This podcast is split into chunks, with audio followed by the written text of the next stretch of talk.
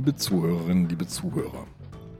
Herzlich willkommen zu einer neuen Folge unseres Podcasts Zeitverbrechen, in der wir uns, das kann man schon sagen, Sabine, mit einer Mietsache beschäftigen. Es hat sich nämlich ein Mieter an dich gewandt. Ja, ist schon ein paar Jahre her. Und ich habe den Mieter auch zunächst nicht mit der gebührenden Ernsthaftigkeit behandelt, die ihm eigentlich zugestanden hätte. Denn ich kriege ja wahnsinnig viel Post und ja. Anrufe und so weiter. Und da sind sehr viele Leute dabei, wo ich nur denke, naja, also ich glaube, dass also wenn Sie jetzt gerade eine Mieterhöhung bekommen haben, Sabine ist die falsche Adresse dafür. ja, ich bin die falsche Adresse. Ich kriege sehr viel Post von Leuten, die alle möglichen Probleme haben und die meinen, dass das jetzt in der Zeitung stehen müsste. Es ist manchmal auch gerechtfertigt, aber nicht immer. Und hier dachte ich zunächst, naja, bei diesem Herrn bin ich mir jetzt nicht so sicher, ob das jetzt wirklich die ganze Welt interessiert. Und ich habe die Sache weitergegeben an die lieben Kollegen in Berlin mit der Bitte, mal ihre Einschätzung zu äußern und ob sie der Sache nachgehen wollen. Und die haben das jetzt auch nicht für super dringlich gehalten, sodass es noch ein bisschen gedauert hat, bis wir uns dann auf die Sache eingelassen haben. Umso schöner wurde es dann, als sie dann tatsächlich in der Zeit stand. Genau. Bei Sabine kommen diese Dinge an, weil Sabine langjährige Gerichtsreporterin der Zeit ist und stellvertretende Chefredakteurin der Zeit. Ich bekomme auch manchmal solche Zuschriften nicht von Mietern, sondern von Menschen, die glauben, sie hätten Albert Einstein widerlegt oder äh, sie hätten jetzt die Weltformel gefunden. Ich bin nämlich der Leiter des Wissenschaftsressorts hier bei der Zeit. Und wir diskutieren normalerweise über Fälle, die einen sehr tiefen Ernst haben. Auch dieser hier hat einen sehr tiefen Ernst, aber ich konnte nicht umhin, das werden wir erst am Ende auflösen, irgendwann mal vor dieser Absurdität dieser Situation irgendwie grinsend davor zu sitzen und mir das überhaupt nicht vorstellen zu können. Aber wir gehen jetzt zu unserem Gast, den du uns gleich vorstellen wirst, und wir werden in eine sehr, sehr ordentliche Stadt gehen. Das kann man jetzt schon verraten. Sehr, sehr ordentlich. Die ja. kenne ich auch. Die kenne ich vom Kachelmann-Prozess, über den wir ja hier in diesem wunderbaren Podcast auch nochmal ausführlich sprechen werden. Mannheim. Das schöne Örtchen Mannheim mit seiner Stadtmitte, in der es keine Straßennamen gibt, sondern nur Zahlen und Buchstaben. Und da herumgetrieben hat sich unser heutiger Gast Fritz Zimmermann, an dem die Sache dann hängen geblieben ist die damals bei mir aufschlug und der sich dann richtig reingewühlt hat in einen Aktenberg und das mit allerhand Menschen zu tun bekommen hat, von denen er uns heute berichtet. Fritz Zimmermann ist Teil des Investigativressorts in Berlin und hallo Fritz. Hallo, schön, dass ich hier bin. Das Städtchen müssen wir kurz korrigieren. Also das ist eine ordentliche Residenzstadt. Ja, ja? ich weiß. Sauber vom Reißbrett geplant. Ja, so sieht es auch aus. Genau. Fritz, in dieser Residenzstadt gibt es diese Innenstadt, von der Sabine schon gesprochen hat. Und ein Mieter einer Liegenschaft in dieser Innenstadt hat sich an uns gewandt. Als die Geschichte zu dir kam, wie ging sie dann weiter? Richtig, dieser Mieter, wir nennen ihn in der Geschichte Klaus Wegner, hat sich an uns gewandt und die ging weiter, dass ich mir erstmal die ganzen Dokumente schicken ließ. Also ich auch dachte, ist das eine Geschichte, die wirklich deutschlandweit Relevanz hat, was ja für uns immer wichtig ist und habe mir das durchgelesen. Und je länger ich las, desto fassungsloser stand ich tatsächlich vor diesem Fall. Ich bin dann hingefahren und habe dann in Mannheim Klaus Wegner getroffen. Klaus Wegner war 1985, das können wir sagen, in eine Wohnung eingezogen in Mannheim. Zwei Zimmer, Küche, Bad, 68 Quadratmeter mit Balkon. Und zum Schluss, als ihr sozusagen euch das angeguckt habt, 428 Euro kalt. Also ganz okay. Eine gute Wohnung, eine Wohnung, von der er sagte, das sei sein Zuhause, wo er sein halbes Leben verbracht hat und aus der er auch nicht ausziehen wollte, bis zuletzt nicht ausziehen wollte. Und darum drehte sich ja dann auch der Streit. Du sagst es, die Innenstadt ist sehr strukturiert, ist ein bisschen wie beim Schiffe versenken geordnet. Es gibt dort Adressen, die mit Buchstaben und Nummern klassifiziert werden. Weißt du eigentlich, warum das so ist? Warum das nicht äh, Helgoländer Ring heißt oder Sabine Rückert Straße, sondern. Die kommt noch. Warum Später. es Sabine Rückertstraße nicht heißt, das ist mir tatsächlich unerklärlich. Aber ich habe das damals nachgelesen und ich meine, das ist Jahrhunderte alt von einem Kaiser, wenn ich das noch recht in Erinnerung habe, so geordnet. Ich bin aber nicht sicher. Also auf jeden Fall ein Adliger, der sich dort ein Schloss hat bauen lassen und es war, also da dürfte mich jetzt auch nicht festlegen, in welcher Hierarchiestufe der jetzt gerade stand aber es war zu der Zeit Mode, Städte am Reißbrett zu entwerfen, also Idealstädte zu bauen. Und die Innenstadt von Mannheim ist so ein Entwurf einer Idealstadt, die wird durchschnitten von zwei großen Straßen, den Planken und der Kurpfalzstraße. Die führt direkt aufs Schloss zu und alles andere dazwischen ist gerastert, nummeriert und mit Buchstaben versehen, sodass so ein Planquadrat zum Beispiel Q7 heißt. Und in dem Haus Q723 hat Klaus Wegner seine Wohnung in der vierten Etage lange Jahre gehabt. Bis zum Ende des Jahres 2010 im Dezember er eine Kündigung erhielt von dem neuen Besitzer der Wohnung. Also das hatte sich schon hier und da rumgesprochen, dass das angesehene Mannheimer Familienunternehmen Dieringer und Scheidel also diese Immobilie kaufen wollte, um dort ein Shopping Center, würde ich sagen. Die haben das damals ein lebhaftes Stadtquartier und so weiter genannt, also wie man das dann eben anpreist, solche Dinge. Die wollten da also neu bauen, hatten das Areal erworben und kündigten dann im Dezember Klaus Wegner. Dieringer und Scheidel ist was? Was stellen die her? Das ist ein Bauunternehmen, Projektentwicklung, also im weitesten Sinne. Also ein Immobilienunternehmen. Genau. Mhm. Die haben eben nicht nur die 68 Quadratmeter von Klaus Wegner gekauft, sondern die haben gleich zwei Blocks gekauft, nämlich Q6 und Q7. Und das ist, das habe ich bei dir nachgelesen, eine Fläche, die ist eine Grundfläche, die ist größer als der Kölner Dom. Das ist ein riesiges Areal, also diese, diese Quadrate kann man sich jetzt nicht so vorstellen wie irgendwie 10 mal 10 Meter, sondern Genau, es da sind steht riesen, nicht ein Häuschen Genau. drauf, sondern das ist ein richtiger Wohnblock sozusagen. man könnte sagen fast wie in New York. Genau. Und da waren lauter alte Häuschen drauf oder baufällige Häuser oder Reihenhäuser. Da bewegen wir uns schon so ein bisschen rein in den Streit, wie alt und baufällig die eigentlich waren. Also laut Gerichtsurteil wurde dieses Haus 1982 gebaut, also so alt war es noch nicht. Es geht aber dann tatsächlich später in dem Rechtsstreit viel darum, wie baufällig das ist, wie sanierungsbedürftig es gewesen ist, weil es darum dann auch geht bei der Frage, darf man es abreißen oder nicht. Aber für Klaus Wegner stellte sich das überhaupt nicht so dar, natürlich, dass das abgerissen werden muss, weil das ja für ihn total ausreichend war und er dort gut und gerne wohnte. Es war keine Eigentumswohnung, die er da hatte, sondern es war eine Mietwohnung. Und wie alt war er zu dem Zeitpunkt ungefähr, als das alles hier losging? Der ganze Ärger? Da rechne ich einmal zurück, als wir uns trafen, war er 56. Das heißt, als es losging, das war dann vier Jahre vorher, so Anfang 50. Anfang 50. Genau, und dem flattert jetzt eine Kündigung ins Haus. Nun gibt es ja in Deutschland einen relativ ausgeprägten Mieterschutz. Man kann nicht einfach so seine Mieter rausschmeißen, sondern es gibt den Paragraphen 573 BGB, Bürgerliches Gesetzbuch. Und da sind Gründe für eine mögliche Kündigung angegeben. Also entweder ich möchte da selbst einziehen, das ist ein möglicher Grund, also Eigenbedarf anmelden. Oder aber ich kann nachweisen, dass ich wirtschaftlich erhebliche Nachteile habe, wenn dieses Mietverhältnis fortbesteht. Und das war das Argument von Dieringer und Scheidel. Kurz gesagt, aus dem Gelände können wir mehr machen. So ist es. In der Kündigung stand der Satz, ich zitiere jetzt, ein Verbleib der Immobilie im Rahmen der Neubebauung ist nicht möglich und wirtschaftlich in keiner Weise vertretbar. Also es geht eben darum zu sagen, für uns ist das im Grunde ruinös, wenn wir das so lassen, wie es ist. Und damit sind wir auch jetzt schon bei der politischen Aussagekraft dieser Geschichte, die sich zunächst in dem Anruf, den ich damals erhalten habe, oder war es ein Brief, das weiß ich schon gar nicht mehr, eben erstmal als Privatproblem herausgestellt hat. Das war es nicht, sondern es geht eigentlich um eine riesige Gentrifizierungsgeschichte, wie sie viele, viele Leute jetzt in der Mitte von Hamburg, München, Berlin oder sonst wo hier eben Mannheim erleben. Also, von der Kündigung haben wir ja schon gesprochen. Es gibt also im Dezember die Kündigung, wo darauf hingewiesen wird, dass diese Immobilie abgerissen werden soll und dort eben dieses neue Stadtquartier, wie es genannt wird, errichtet werden soll. Die Kündigung ist zum 30.09.2011, also wir befinden uns im Dezember 2010, eine gute neunmonatige Kündigungsfrist. Bis dahin soll er bitte die Wohnung geräumt übergeben.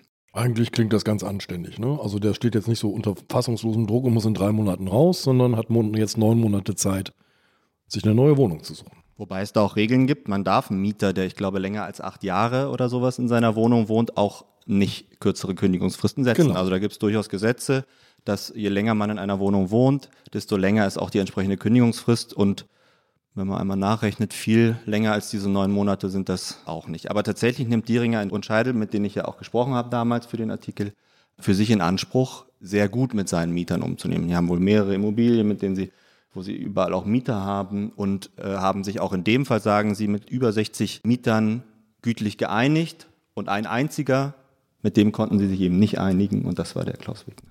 Naja, ah unser Freund. Naja, jetzt kommt der 30. September 2011. Klaus Wegner soll eigentlich raus sein aus seiner Wohnung. Und wo ist er? In der Wohnung. Er hat erst Widerspruch eingelegt gegen die Kündigung und dann eine sogenannte Feststellungsklage am Amtsgericht eingereicht, die feststellen soll, dass das Mietverhältnis nicht beendet worden ist, also dass diese Kündigung unwirksam ist. Das ist das Ziel einer solchen Feststellungsklage und die hat er fast ein Jahr nach der Kündigung, also im Dezember 2011, eingereicht. Es geht jetzt also vor Gericht. Was sagt er denn? Was passt ihm denn an der Kündigung nicht, außer dass er raus muss? Aber was ist da justiziabel an dieser Kündigung? Justiziabel, also das Argument seines Anwalts und von ihm selbst, ist, dass die Kündigung nicht wirksam ist, weil sie viel zu kurz ist. Die Kündigung hat zwei Seiten, also sie ist wirklich denkbar knapp gehalten. Das Argument ist eben im Kern das, was ich eben vorgetragen habe. Und eigentlich sieht Paragraph 573 vor, dass man dem Mieter darlegt, aus welchen Gründen das nicht wirtschaftlich ist. Also man muss argumentieren, man muss eben sagen, Sanierungen wären so und so teuer und das bringt diese Immobilie nicht ein oder in die Richtung weiter argumentieren, man müsste die ganzen Kosten aufdröseln, man müsste zeigen, warum diese Immobilie sich nicht trägt und dass der einzig sozusagen wirtschaftliche Nutzen daraus gezogen werden kann, die Immobilie abzureißen. All das ist nicht geschehen. Also man muss den Mieter in eine Situation bringen, in der er nachvollziehen kann, warum das geschehen ist und dann sich eben entsprechend auch wehren. Das sieht das Gesetz eben vor. Und all das ist nicht geschehen. Das heißt, so eine Kündigung kann auch mal 20 Seiten lang sein, ne, mit allen Berechnungen und so weiter. Und bei Wegner tauchen jetzt zwei Seiten auf. Genau so ist es und genau dagegen wendet sich eben diese Feststellungsklage. Und was sagt das Gericht? Das Gericht sagt erstmal gar nichts, weil Dieringer und Scheidel ein paar Monate später eine Klageerwiderung einreicht und Wiederklage erhebt, also eine Räumungsklage anstrebt und eine zweite Kündigung ausspricht.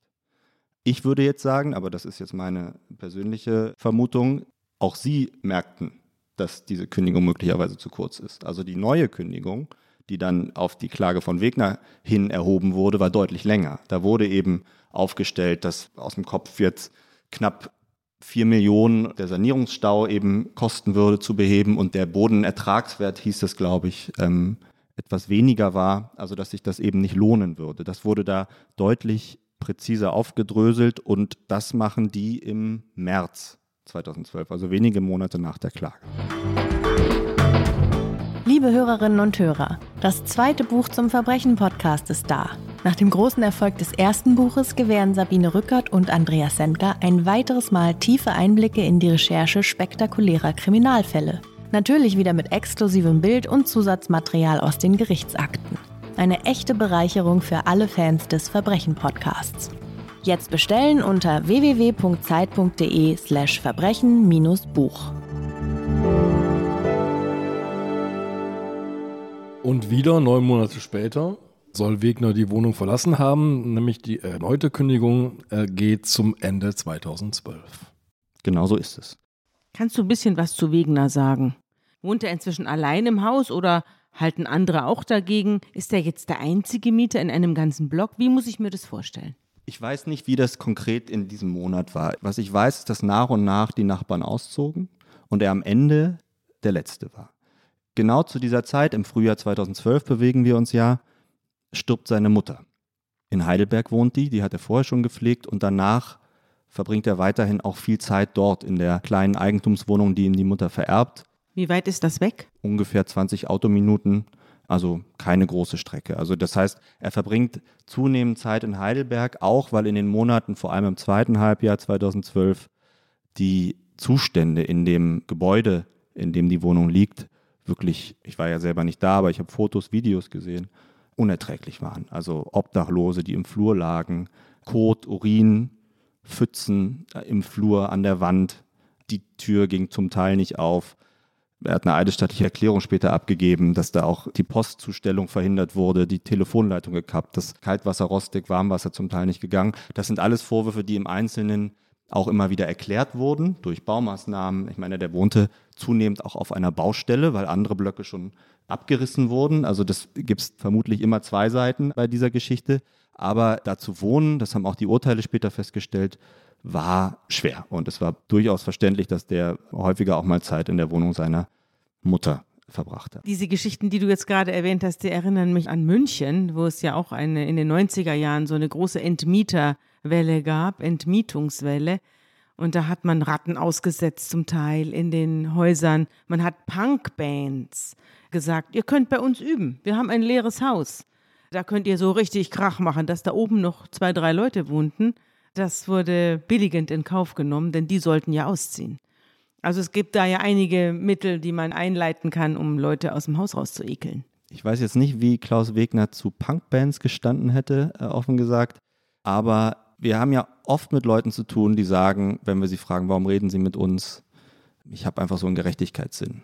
Und meistens ist das ja Unsinn, sondern sie haben irgendwelche anderen Motive. Und bei ihm habe ich echt das Gefühl, dass das die Hauptmotivation ist. Vor allem wird sich das ja in der späteren Geschichte noch zeigen, wie stark diese Motivation ist. Also bei dem, der wohnt eher zurückgezogen, ist jetzt kein Draufgänger in dem Sinne, würde ich sagen, sondern der glaubt ans Gesetz und er glaubt daran, dass es falsch und richtig gibt. Und er fand dieses Vorgehen dieser großen Firma gegen ihn als Mieter komplett falsch. Und das war das, ich zitiere ihn ja auch in dem Text mit, dass er durch diese ganze Erfahrung gelernt hat, was Hass ist, was ja auch ein großes Wort ist. Bei sich oder auf der Gegenseite? Bei sich. Er hat das erste Mal richtig gehasst. Und in meinem Treffen mit ihm habe ich das durchaus auch so empfunden. Also der hat da echt was erlebt, was er, glaube ich, nicht für möglich gehalten hat. Und das hat ihn in der Art geschockt, dass er gesagt hat, da halte ich gegen. Die Ringer und Scheidel, du hast die ja schon so als solides Familienunternehmen beschrieben, sind jetzt, glaube ich, nicht die bösesten Entmieter, aber haben natürlich massive wirtschaftliche Interessen. Und ich würde ja dann irgendwann mal, wenn ich so einen renitenten Typen da sitzen habe, aus deren Sicht, ja, würde ich doch mal in den Geldbeutel greifen und würde sagen, pass auf, wenn du jetzt ausziehst, 10.000 geben wir dir oder wir helfen dir bei der Suche nach einer neuen Wohnung oder so. Haben die sowas gemacht? Du sagst, das ist ja tatsächlich das klassische Vorgehen, wenn man von solchen Geschichten hört, dass am Ende immer irgendein Betrag X gezahlt wird und die Mieter ziehen aus, dass sie deswegen nie bis zum Ende durchgefochten werden, die Fälle. In dem Fall hat tatsächlich sogar das Amtsgericht, wo der Prozess ja nun lag, einen Vergleich vorgeschlagen und gesagt, Dieringer und Scheidel zahlt 10.000 Euro und Wegner zieht aus, ob das nicht sozusagen beiden Seiten zusagen würde. Aber Wegner wollte das Geld nicht. Der hatte auch Gesprächsangebote immer wieder abgesagt von Dieringer und Scheidel, weil er sagte, solange ihr die Kündigung nicht zurücknehmt, rede ich nicht mit euch. Und die sagten, solange du nicht ausziehst, reden wir nicht mit, also reden wir schon mit dir, aber kriegst du von uns keinen Einlenken. Das heißt, das war eine wirklich verfahrene Situation, weil die Interessen natürlich auch nicht miteinander vereinbar waren. Die einen wollten da ein Stadtquartier bauen und er wollte da wohnen bleiben. Das geht nicht beides. Herr Wegner, was hat denn der für einen Beruf? Der ist Berater, jetzt nicht im Sinne von Wirtschaftsberater bei McKinsey, sondern in einem anderen Bereich. Mehr wollte er immer, dass ich nicht sage, weil er fürchtete, da reingezogen zu werden, persönlich irgendwelchen Angriffen ausgesetzt zu sein, wenn bekannt ist, wer er ist. Daran habe ich mich gehalten. Deswegen kann ich dazu mehr nicht sagen. Also er ist als Berater, wenn man weiß, was er berät, schon eine sichtbare Figur. Und auch der Name Klaus Wegner, das hattest du ja schon gesagt, ist nicht sein eigentlicher Name. Wir nehmen ihn sehr in Schutz. Er selber nimmt sich vor der Situation auch in Schutz, denn er zieht mehr und mehr in die Wohnung seiner verstorbenen Mutter. Er zieht sich also aus Mannheim zurück und nach Heidelberg. Es gibt ja so ein seltsames Binnenverhältnis zwischen Mannheim und Heidelberg, die ja quasi so Nachbarstädte sind. Es gibt Studenten in Heidelberg, die finden Heidelberg zu niedlich und zu pittoresk und finden Mannheim urbaner und wohnen da. Und es gibt andere Menschen, die arbeiten in Mannheim und finden Mannheim zu grau und finden Heidelberg pittoresk und wohnen da. Das heißt, es gibt einen regen Pendelverkehr zwischen diesen beiden Städten. Und Wegner wohnt jetzt vor allem in der Wohnung seiner Mutter. Und irgendwann kommt der entscheidende Moment, der das Ganze jetzt dreht. Also man muss sich das jetzt vorstellen, dass dieses alte Haus so wie ein hohler Zahn auf einer plattgemachten großen Fläche steht, wo früher mal andere Mietshäuser standen, um ihn herum Bagger, Kräne, sonst was. Und mittendrin dieser Überrest einer versunkenen Ära. Fast. Also es stehen überall Bagger rum, es ist eine riesige Baustelle. Es stehen aber auch noch ein paar Nachbarhäuser, was auch noch wichtig ist in der Geschichte. Manchmal hilft es ja bei so Geschichten, wenn man nicht genau weiß, wer hat eigentlich am Ende Schuld und so weiter, sich einfach so eine Art Zeitstrahl aufzumalen, um zu gucken, wie war der Ablauf. Also wir erinnern uns, Ende Dezember soll Wegner raus sein aus der Wohnung. Er kriegt am 4. Dezember, also Anfang Dezember, nochmal ein Angebot von Dieringer und Scheidel, beziehungsweise sein Anwalt. 20.000 Euro plus die Gerichtskosten, die auch mittlerweile ja nicht unerheblich waren, wenn er auszieht. Wir sind im Jahr 2012, Dezember 2012. Wenige Wochen vor dem Tag, wo er hätte räumen sollen. Mit in diesem Schreiben, mit dem Angebot hier, du kriegst 20.000 Euro, wenn du ausziehst, ist eine Drohung. Nämlich, wenn du nicht ausziehst, also wenn du dieses Geld nicht nimmst und drin bleibst, wird es erhebliche Schadensersatzforderungen von uns geben. Voraussichtlich eine siebenstellige Summe. Also da geht es jetzt echt ans Eingemachte. Ganz offensichtlich ist es für dieses Fortkommen des Projektes wichtig, dass zum Ende des Jahres Klaus Wegner raus ist aus der Wohnung. Er sagt das zwei Tage später ab. Du hast vorhin gesagt, er sei ein Gerechtigkeitsfanatiker. Worin besteht die Gerechtigkeit? Ich stelle mir das jetzt vor, diese große Fläche, alles entmietet, alles leer, nur oben brennt noch Licht bei Herrn Wegner. Und ich frage mich, was ist seine Vorstellung von Gerechtigkeit? Wie wäre es denn richtig gewesen? Die Vorstellung von Gerechtigkeit kann ich natürlich abschließend nicht beurteilen. Das ist eine sehr große Frage. Bei ihm die Gerechtigkeit besteht, glaube ich, das ist jetzt auch Mutmaßung, ne? ich sagen, weiß es am Ende natürlich nicht, aber schon darin, dass er glaubt, dass sich der Stärkere nicht alles erlauben können soll. So würde ich das zusammenfassen. Also, die Frage ist ja diese erste Kündigung mit den zwei Seiten. Warum wird das verschickt? Es ist ein Immobilienunternehmen, wir müssen davon ausgehen, dass die selber wissen, dass das vor Gericht nicht reicht. Und er vermutet eben, die machen das, weil sie das können. Einfach weil es geht. Dazu zeigte er mir dann da ja auch noch andere Baustellen. Also das war ja ein Projekt, was von der Mannheimer Lokalpolitik stark unterstützt wurde. Der Mannheimer Oberbürgermeister wollte das, war bei der Eröffnungsfeier. Stadteigene äh, Wohnungsbaugenossenschaft hat selber Luxuswohnungen gebaut in der Gegend. Das heißt, es war politisch gewollt, dass dort das Zentrum verändert wird, hin zu möglicherweise mehr Glanz. Da wurde auch immer wieder gesprochen von einer Magnetwirkung als Wohn- und Einkaufsstadt, dass die ganze Region jetzt plötzlich nach Mannheim strömen werde, um dort einzukaufen und so weiter. Das heißt, ich glaube, sein Gerechtigkeitsverständnis ist, nur weil einer stärker ist, steht er nicht über dem Gesetz. Und er will die Schwachen oder die, die hier mit mittleren bis niedrigen Mieten sich eingerichtet haben, weghaben und teuren Wohnraum verklopfen. So ist es. Es wurden in diesem Areal ja auch neue Wohnungen, sollten da gebaut werden. Nur die waren doppelt so teuer. Also es war ja nicht so, dass da eine Wohnung entstanden wäre, in die Klaus Wegner direkt wieder hätte einziehen können. Interessant finde ich auch, dass er keine Bewegung anstößt. Also er rennt jetzt nicht rum mit Transparenten oder setzt sich auf die Treppe und geht in Hungerstreik. Oder hängt Bettlaken aus dem Fenster. Oder hängt Bettlaken aus dem Fenster. Hier, Gentrifizierung, Finger weg oder was. Und er rennt auch nicht Stufen, Trepp auf, Trepp ab und sucht die anderen dazu zu bewegen, sich ihm anzuschließen, sondern er macht das ganz allein und er macht es mit diesem verbissenen und beharrlichen Weg über das Recht und über die Gerichte.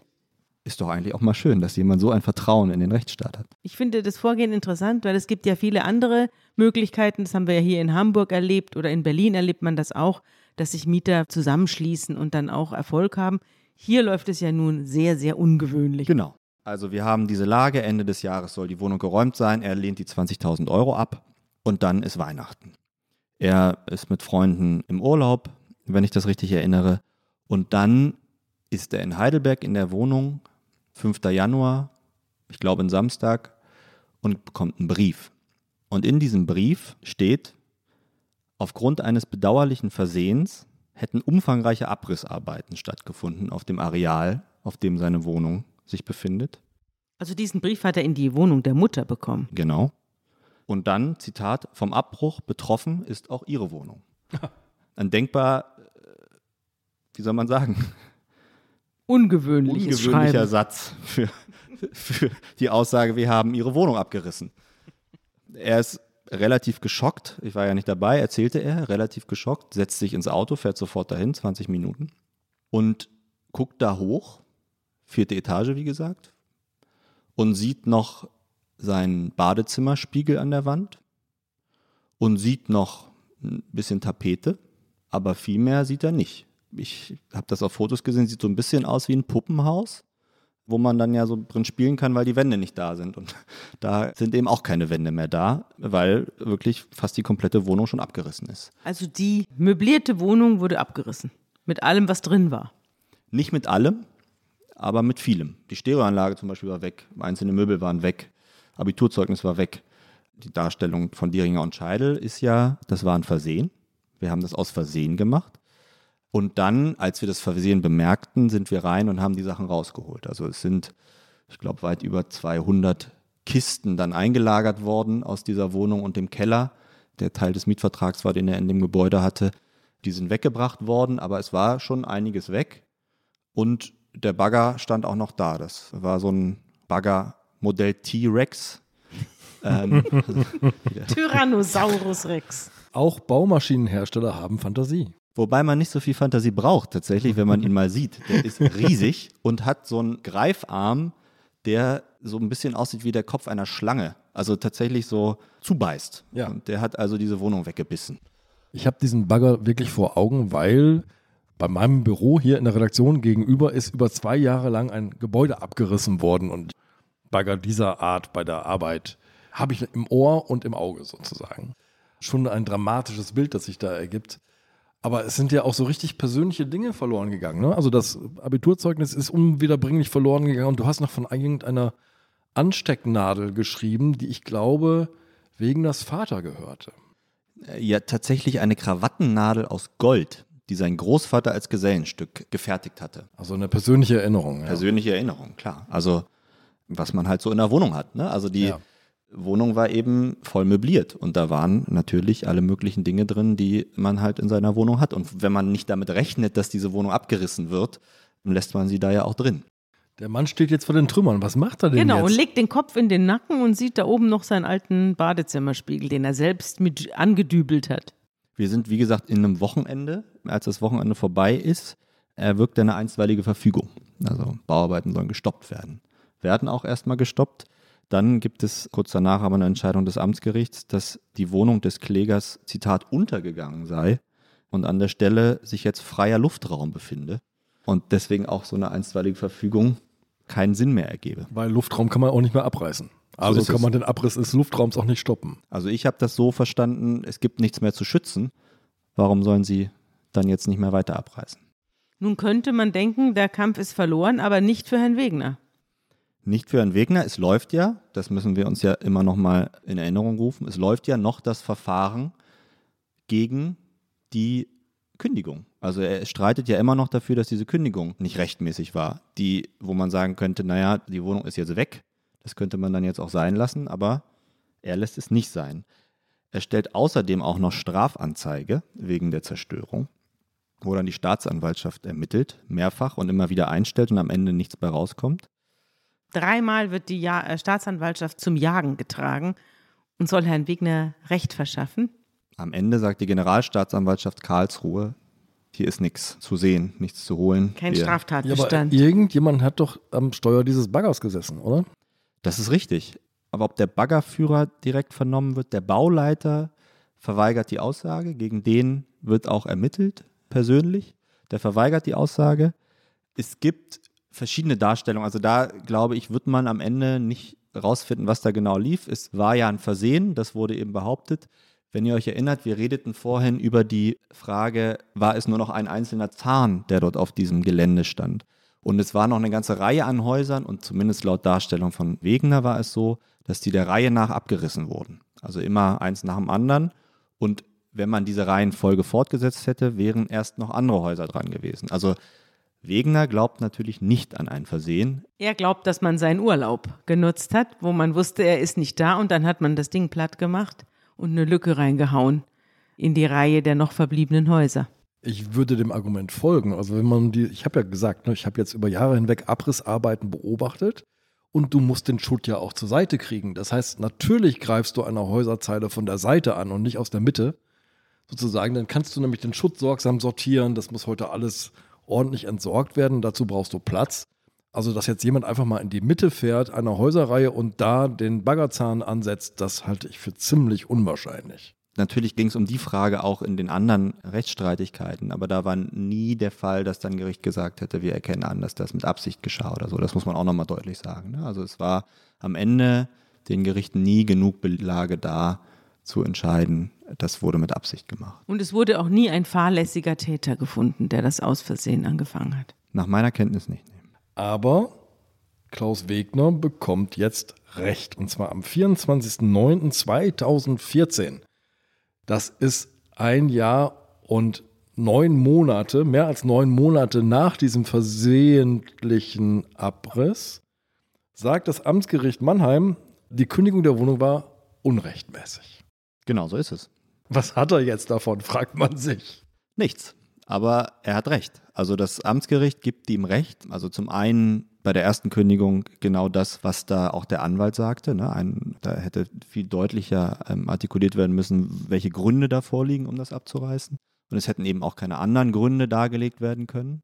Und dann bei der zweiten Kündigung geht es ja dann um die Frage, stimmt das, was die da sagen? Ne? Sie haben ja gesagt, zur Erinnerung, wir haben Aufwand X, das zu sanieren und der Ertrag dadurch wäre Ertrag Y und das lohnt sich nicht. Deswegen müssen wir es komplett abreißen. Und da urteilt eben das Amtsgericht, dass das nicht belegt ist oder dass das nicht ausreichend ist für die Kündigung, die ausgesprochen wurde und sagt, die Kündigung ist unwirksam. So, du warst jetzt mit Klaus Wegner an der Stelle des Geschehens und ihr habt dort eine, ja, was habt ihr da gesehen? Wir waren da im Herbst 2016, also dann gut drei Jahre nachdem die Wohnung abgerissen wurde.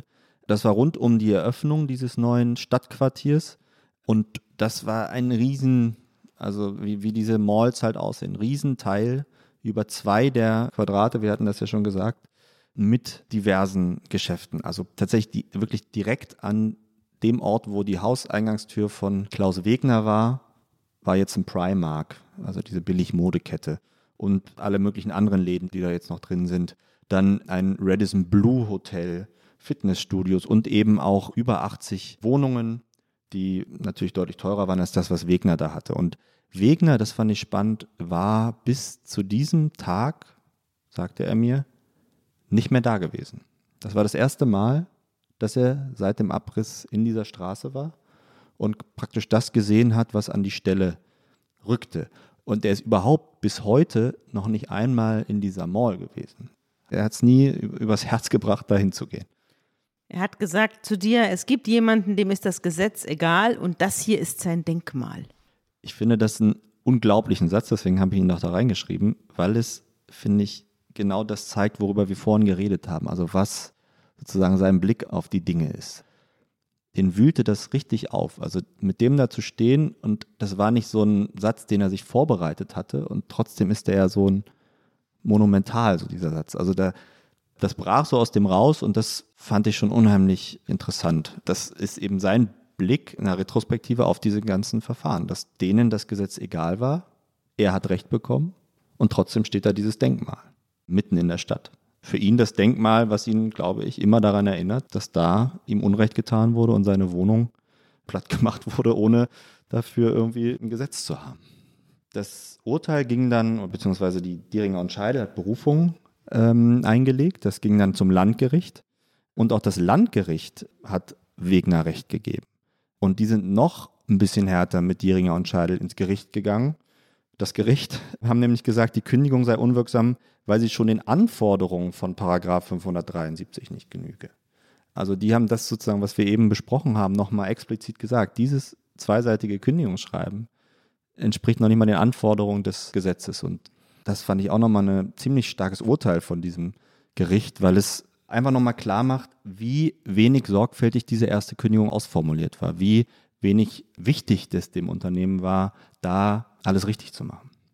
Unser Text erschien ja im Dezember 2016. Und zu dem Zeitpunkt fragte ich ihn, wie es jetzt weitergeht. Ne? Also das Landgericht urteilte, Kündigung nicht wirksam. Wir haben, hatten also da den Zustand, die Wohnung war weg, aber er hatte letztinstanzlich recht. Aber er hatte nichts davon, weil Wohnung war ja weg. Genau, die Wohnung war weg, ein skurriler Zustand, im Recht, aber nichts davon zu haben. Er hat auch keine Entschädigung bekommen, er oder? Er hat keinerlei irgendwas? Entschädigung mhm. bekommen. Er hat damals dann überlegt, ob er eben auf Schadensersatz klagen soll. Das hat er gemacht. Und dieses Verfahren läuft bis heute.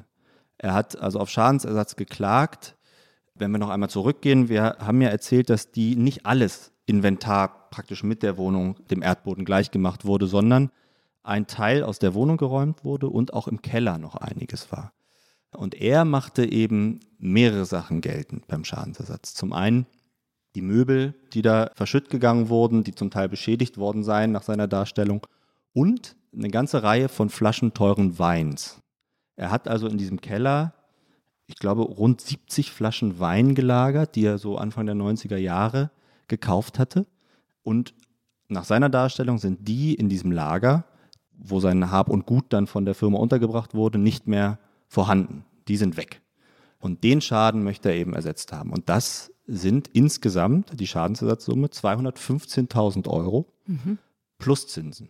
215.000. Genauso. Wenn du Wein gut aussuchst, ja. machen wir heute Abend mal eine Flasche auf, oder? Ja. Ja.